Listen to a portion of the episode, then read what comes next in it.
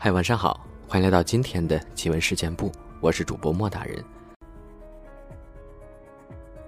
今天这期节目呢，我们继续分享上一期那个故事。我手上的红色到底是血还是胭脂呢？又是谁的胭脂？这期呢，我们来揭晓答案。你这两天怎么一直疑神疑鬼的？你不是说你不相信鬼神吗？苗栗的眉头微皱。我这种状态显然让他感觉有些麻烦。今天鬼气出殡，我爸妈已经出去帮忙了，我们全家人都会送行。你这么敏感，待会儿呀，你要在家里好好休息，还是跟我们一起去呢？我一个人在家，不不不，我要跟你们一块儿去。苗丽看着我，一脸又惊又懵，把我领到厨房，拿出她妈妈做好的早餐，对我说道：“那你快点洗漱好吧，然后吃完早餐。”你，我这才注意到，苗丽身上穿着深色右衽上衣，沿脱肩，袖口及右大襟边缘，精绣着花草图案的花边微微腰。下着过膝寸许百褶裙，这是苗族的衣服。相比电视上看着五颜六色的、眼花缭乱的服饰，苗丽这身比较比较暗沉素雅。这是冥婚仪式的服饰。屋外的芦笙声的节奏越发短促而欢悦，唢呐声一阵一阵震动着我的耳膜。我胡塞了几口面包。匆匆的跟着苗丽一同出去了。清晨明亮的光线，让这个送亲又送葬的祭司，比起昨日少了许多阴森。苗婆家门前的大棚挤满了人，女性穿着与苗栗十分类似，男性的服饰比较简朴，长衫外套马褂，下穿五支裆大裤脚筒裤。想必这是明村苗族葬礼特有的服饰吧。我方才到苗婆家门的大棚前，只见一位老者一手持一把菜刀，另一只手抓住一只鸡的脖子。鸡下方放置着一个很大的碗，眼看要抹下去，鸡却也无力挣扎。刀光一过，鸡脖开了个口子，那老者。依旧狠狠地抓住鸡脖，鸡血全全流出，流到了碗里。只是那鸡头还是一抽一抽的，没有多少挣扎。看起来他并不知道自己的生命正在凶猛的流逝。不一会儿，鸡头也不动了。老者从旁人手中又拿来一只鸡，故技重施，接连杀了三只鸡。鸡不知不觉成了祭品，看得我却脖子一阵的麻痹，如有刀割。那头晕的眩晕感一下又袭来。为什么要杀三只鸡？苗栗对我说：“这是开路师傅的开路仪式。杀三只鸡，分别叫做枕头鸡、点头鸡、喊魂鸡。杀完鸡之后，魂归魂身，再世为人，便可以起路了。”紧接着，人群便开始涌动。隔着人群远远望去，有六个人夹着四根扎捆好的竹棍将棺椁抬起来。白昼驱散了昨日包裹在棺椁上厚重的肃穆神秘。乌黑斩亮的兽器上裹着红色的绸缎，白天看来甚是怪诞。苗婆就寿棺一侧，低着头。散乱的头发几乎要盖住整张脸了。他的手中举着鬼夫妻的结婚照。我瞄过一眼，生怕那新娘的眼珠仍是突出相片，所以不敢多看。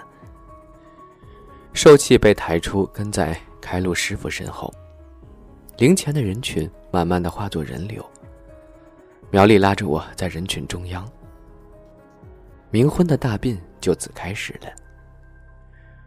出了明村，便要走山路。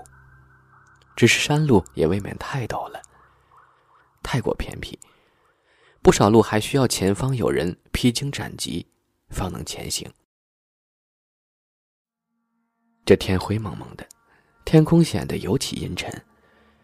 出殡队伍香袅袅升起的青烟，看似有几分透明，空气却像包了层薄膜一样，视野所及之处，看着有种憋气。窒息的感觉。明明是漫漫山野，却像是一个封闭的空间。一个装修恶劣、色彩装潢让人晕头的封闭空间。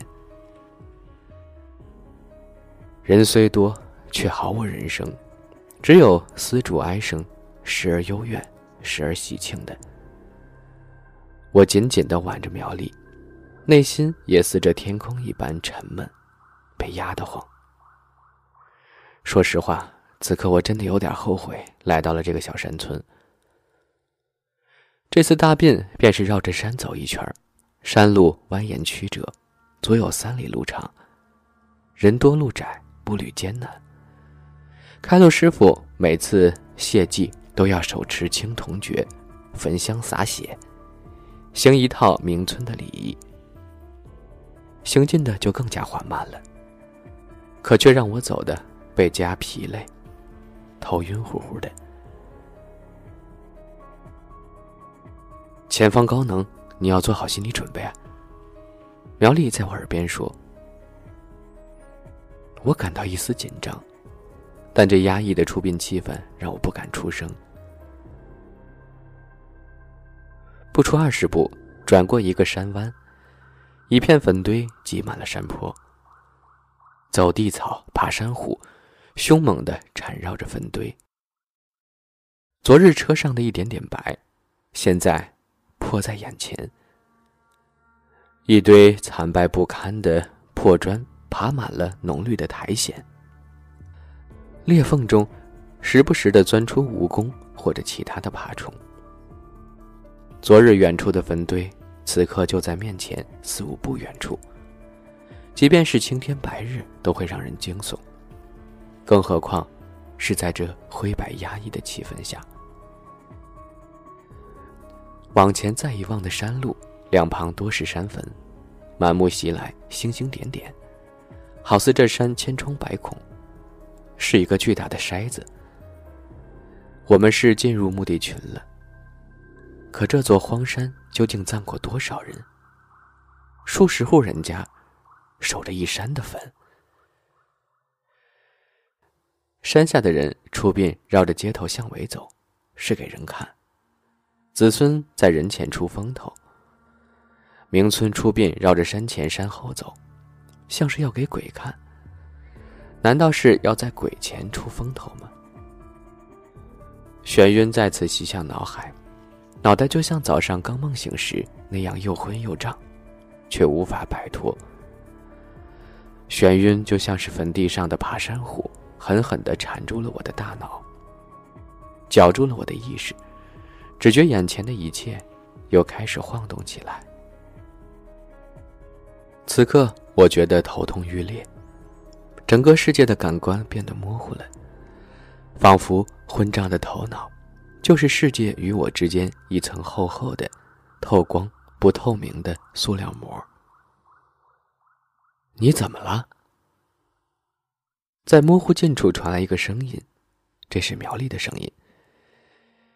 隐隐约约的，我看见苗栗扶着我，他的神情有几分紧张。我想回答他，可是我的意识并不足够支撑我去开口。世界摇晃的越发厉害，满世界的坟堆好像都在抖动，咚咚。咚咚！一阵熟悉的声音在不远的前方传来。我想抬起头去看，可眼前十分模糊，模模糊糊的人影不断叠加。我没死。又一个声音传来，但它不是传进我的耳朵，它像是直接钻进了我的脑海，钻进我的意识中。我没死。这声音很凄惨，很沙哑，也很熟悉。咚咚咚，这声音越发的急促，越发的猛烈。它在我朦朦胧胧的意识中，厮杀出一个清晰的提示：这是撞击木头的声音。这是棺椁里传出来的撞击声。这不是昨夜的梦吗？我的头疼更加剧烈了，脑袋好像不断膨胀，又好像被不断的挤压。可是对于那两种声音的分辨能力越来越强。我没死，你是谁？救我！你是谁？那声音又微弱下来，他像是要说什么，可他就是说不出什么。到底是谁要死了？我的脑袋很痛，可是我的意识无法制止的去思考这个问题：到底是谁要死了？李小婉，我的脑海里突然闪过这样一个名字，不，是这样一个画面：漆黑的夜幕下，一个白到晃眼的墓碑上，赫然刻着“李小婉”三个字。这是我昨夜梦中的情景。刚才的一切画面，就如同昨夜梦中。那他就是鬼妻。他没死。他为什么没死呢？活人冥婚。这个想法像一道闪电，一刹那劈开了我脑海的浑浊。苗婆，他是想用活人，活人冥婚。这一切，都是苗婆想要复活她的儿子，苗振。